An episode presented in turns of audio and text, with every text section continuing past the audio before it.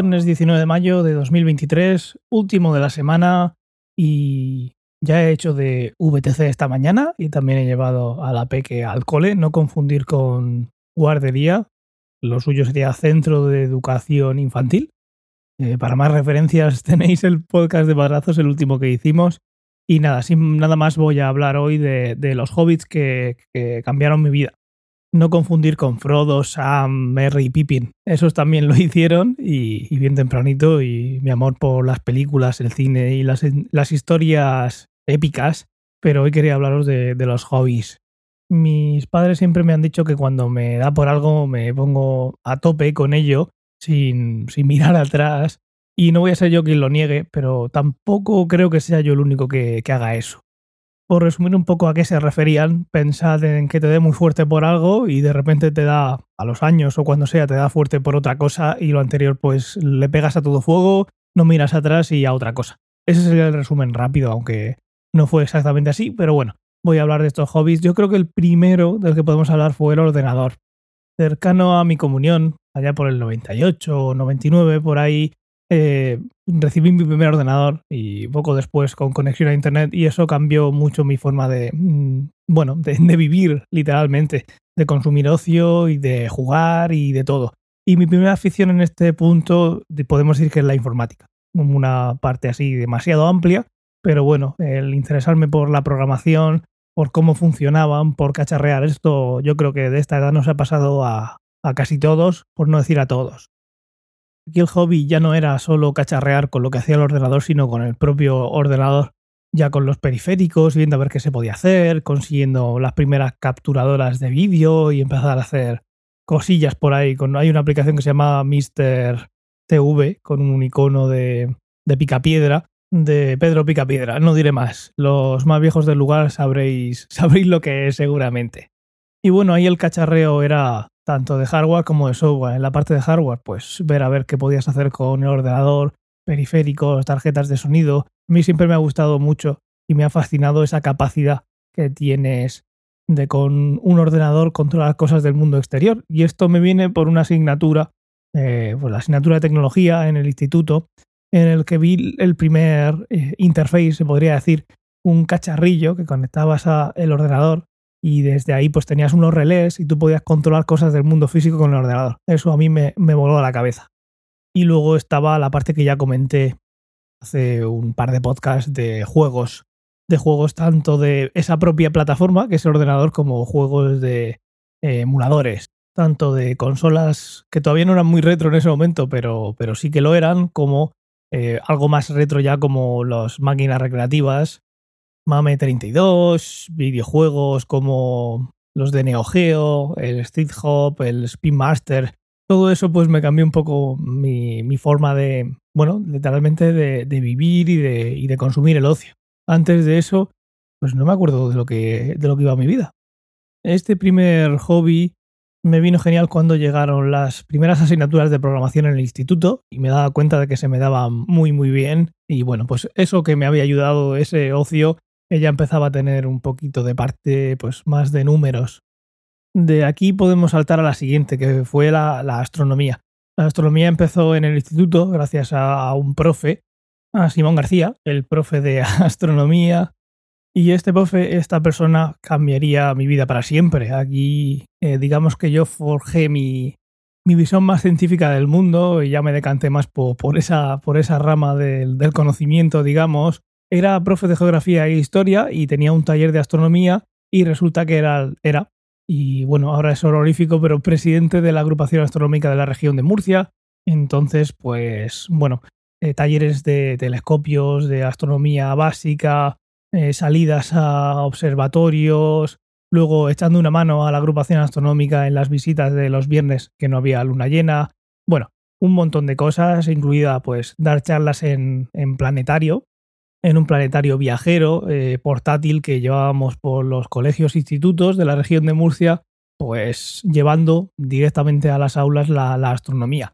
Incluso un viaje a eh, Estados Unidos, a Canton, en Ohio, para buscar qué es lo que se llevaba en aquella época de, de planetarios portátiles digitales, porque esto empezó siendo analógico, imaginad un planetario en el que tienes un, en el centro de, de, un globo, aunque al principio no era ni un globo, era una carpa con un montón de tubos de PVC, una auténtica vilguería artesana, y en el centro ponías una, una esfera de estas que puedes comprar, yo qué sé, en el Toys R Us, que es una bóveda celeste y tú la estás viendo desde fuera, pues con, una, con unos taladros y unas brocas muy, muy, muy, muy, muy, muy pequeñas hacía unos taladros muy pequeños eh, que proyectaba en, el, eh, en esa carpa, que luego fue más bien un globo hinchable. Eso fue evolucionando mucho. Y claro, no vale cualquier bombilla. Si tú quieres que la estrella sea puntual, no vale una bombilla con filamento. Eso tenía su historia. Pero por, no engancharme mucho en los detalles, porque estos son cosas que han llevado muchos años y podría estar horas hablando de eso, simplemente eh, contar la idea general de que al final fueron muchos años, fueron muchos años, mucho aprendizaje, mucho viaje, Em, muchas personas conocidas en el camino y muchas oportunidades para aprender y aprender, aprender de un montón de gente muy diferente, pero que terminaba eh, juntándose una noche en un sitio remoto eh, por una pasión común como puede ser la, astronomía, mirar al cielo, sacar los telescopios o tirarse con una hamaca contra, a contar estrellas fugaces. Bueno, una época muy muy chula que me ha dejado, pues, ¿por qué no? Decirlo, bastante dinero invertido en telescopios buenos que tengo ahí para, para cuando la peque, por ejemplo, crezca un poquito más, que, que también mire al cielo y si a ella le gusta y la apasiona también, pues mira, tiene un cacharrillo ahí para jugar. Y mi idea también es con el tiempo volver a recuperarlo. Y una forma también con la que estoy recuperándola desde hace ya tiempo es con, bueno, con este podcast contando cositas que he ido aprendiendo y que sigo curioseando sobre este mundo y también obviamente se ve reflejado en todas las conversaciones que tenemos en los otros podcasts como en el de ciencia o ficción. Esta ficción dejó de ser tan, tan, tan fuerte eh, en la entrada de la universidad. En la entrada de la universidad lo que vino es otra, otra ficción que fue el cubo de Rubik. Tuve la mala suerte y la buena suerte a la vez de que se me cruzaran por el camino de la Asociación de Matemáticas, a SEMAT, y ahí había un par de personas que no nombraré aquí porque tampoco les he pedido permiso, no sé si me estarán escuchando. Sé que ciencia ficción, una de ellas la, lo escucha. Digamos que esta es la siguiente afición gorda de, de, mi vida. El cubo de Rubik y al final los puzzles de ese estilo, de estilo Rubik, ya sea el típico cubo de Rubik de 3x3 o el 2x2 o 4x4 o 5x5 más, más no he competido. Porque otra de estas cosas que me llevó la afición con el cubo de Rubik también fue a conocer muchísima gente, a viajar mucho por España, no, no he salido fuera, eh, haciendo campeonatos de cubo de Rubik. Al final, pues es un mundo que tiene sus cosas y al final todas estas cosas de las competiciones hay un montón de subnormales que al final se creen que eso es, eh, es, suyo y esto es como todo. Una vez que entras te das cuenta que es un mundo que está podrido por dentro. Eh, pero bueno, dejando eso aparte, pues viajé mucho por España, conocí a mucha gente, conseguí un récord nacional en un cubo que se llama Square One, que es estos cubos que una vez que los empiezas a desmontar ya no tiene forma de cubo. En los directos de ciencia o ficción, si os habéis fijado, igual que por detrás se ve una máquina recreativa, también se ven bastantes cubos de Rubik de distintas formas, tamaños, colores y obviamente precios. Estoy entrando en la worldcubeassociation.com en la que se pueden ver todavía mis récords. Ahora mismo pone que he estado en 13 competiciones eh, y me pone los récords personales. Individual, 14,88 segundos en 3x3, en 2x2, 3,72 segundos. En el 4x4, 1 minuto 7 segundos, bastante bien para, para lo que yo solía ser. El 5x5, cubo de Rubik 5x5, 3 minutos 14, también muy orgulloso. 3x3 em, a una mano, porque también sí, esta gente también lo hace a una mano. 26 segundos 66. Eh, de ese también me puse muy contento. Eh, Square One, un minuto y un segundo. Esto en su día era, estaba bien. Y bueno, también está muy chulo porque aquí puedes ver el World el Record. Eh, bueno, he dicho los individuales, pero también están las medias, pero no voy a aburrir. Eh, ahora mismo estoy el 45.311 del mundo.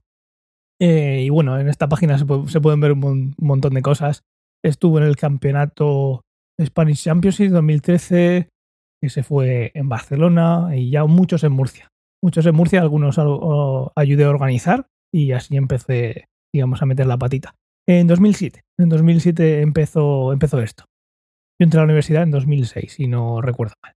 Como he dicho antes, una época que recuerdo con mucho cariño, aunque también hay mucha gente que era pues mejor no conocer, pero como en todos sitios, ¿no?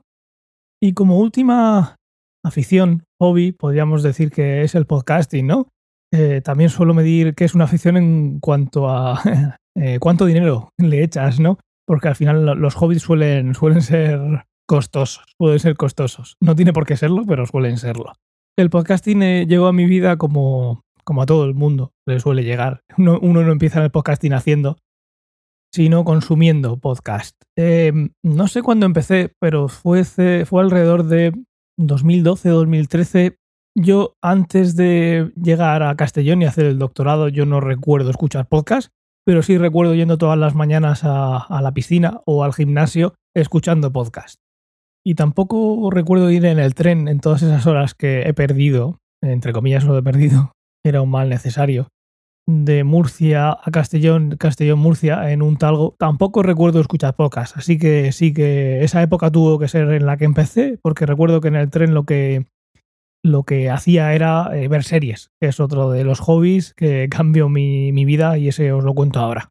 El podcasting, pues eso, empezó por aquella época, empecé con podcast, creo que mm, de tecnología, imagino, yo recuerdo escuchar a, Emilcar, Emilio Cano, pero lo tengo así vagamente, el recuerdo. Eh, tenía muchas cosas en la cabeza en aquella época. También recuerdo escuchar a Pedro Sánchez, y no me refiero al presidente del gobierno, me refiero a Pedro Sánchez el bueno, el podcaster.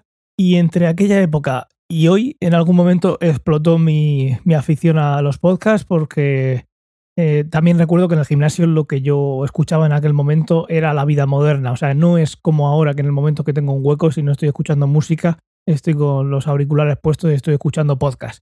Así que en algún momento entre 2012 eh, o así y ahora de repente empecé a escuchar muchos. Eh, lástima no recordar el momento. Si hubo ahí, yo creo que fue algo bastante progresivo. Si no, yo supongo que, que me acordaría. Oficialmente vamos a contar que fue en 2016 cuando me fui a vivir unos meses a Estados Unidos por la estancia doctoral. Yo creo que ahí, yo recuerdo escuchar ahí a Ricky Fernández y también otros podcasts y ahí sí que cuando pienso en mí en el, en el autobús o en el gimnasio o en esos momentos estando solo en el laboratorio montando el experimento, ahí recuerdo estar escuchando podcast. Yo creo que fue un poquito antes, pero bueno, por ahí andaría la cosa de, la explosión, de la explosión del podcasting. Una de las cosas que decía Ricky Fernández es que hay que perder el miedo a pulsar el botón rojo si quieres algo que contar. Si tienes o si te apetece o lo que sea, y yo recuerdo que fue eso lo que se iba metiéndome en mi cabeza y al final, pues mira, aquí estamos unos cuantos cientos y cientos de horas de podcasting después contando estos, estos orígenes. Y luego están las series. Las series, como conté ya, empezaron con, con Perdidos, con Lost en 2004 y siempre han estado por ahí. Y no sé si os dais cuenta o es algo que quiero inventarme yo, pero quizás quitando el ordenador por ser una época bastante anterior a una conexión de, de Internet en condiciones, tanto la astronomía, el cubo de Rubik como el podcasting, al final es una excusa para juntarte con otras personas para hacer cosas. Este podcast lo hago yo solo, pero los cubos de Rubik, pues los campeonatos vas con gente y viajas y hablas y conoces personas. La astronomía era lo mismo, la astronomía era juntarse con un montón de gente por una misma afición y lo de podcasting pues a mí me viene genial eh, mentalmente y lo agradezco muchísimo tener esa excusa para juntarme con Fernando, con Antonio, con Tomás, con Ray, para quedar y hablar de cosas que, nos gustan, como puede ser una serie, como puede ser una película. El ordenador más tarde, por eso 2007, 2008, eh, se pasó a las consolas y ya contaba el otro día también que lo que más me gustaba era el componente social, aunque luego tú te peleases pues de estar jugando en ordenador a Dota 2 con colegas o estar con Gears of War. Al final era una excusa para juntarse con colegas. Que sí, que también te puedes juntar con ellos en, en la calle, ¿no? Pero bueno, en este caso, pues estabas haciendo conexiones con otras personas que también están más lejos, o Fernando ahora, por ejemplo, está en París. Son un montón de historias y yo creo que esto lo chulo que tiene es conectar. Hay una época en la astronomía que ha sido algo más físico o el cubo de Rubik. Ahora el podcasting me permite conectar con personas que aprecio muchísimo y que quiero muchísimo y que mira, si tenemos la excusa para juntarnos un poquito más por la distancia, pues yo encantado. Y nada más por hoy. Espero tus comentarios sobre tus hobbies y lo que te ha hecho ser como eres, lo que te ha, mm, bueno, hecho pensar de, esa manera o las conexiones que has hecho con esos hobbies del día a día, que puede ser pintar soldados de, de plomo en casa y ya está. Pero bueno, los espero con, alegría y, y, con curiosidad en t.me barra ciencia ficción. Y nada más, yo termino esta semana digamos, laboral de lunes a viernes eh, estando solo en casa. Eh, ahora voy a ir a hacer la compra, creo que no voy a hacer la compra yo solo desde la pandemia. Deseadme suerte. Y nada más, un saludo y nos vemos, o mejor dicho, nos escuchamos el lunes. Hasta pronto.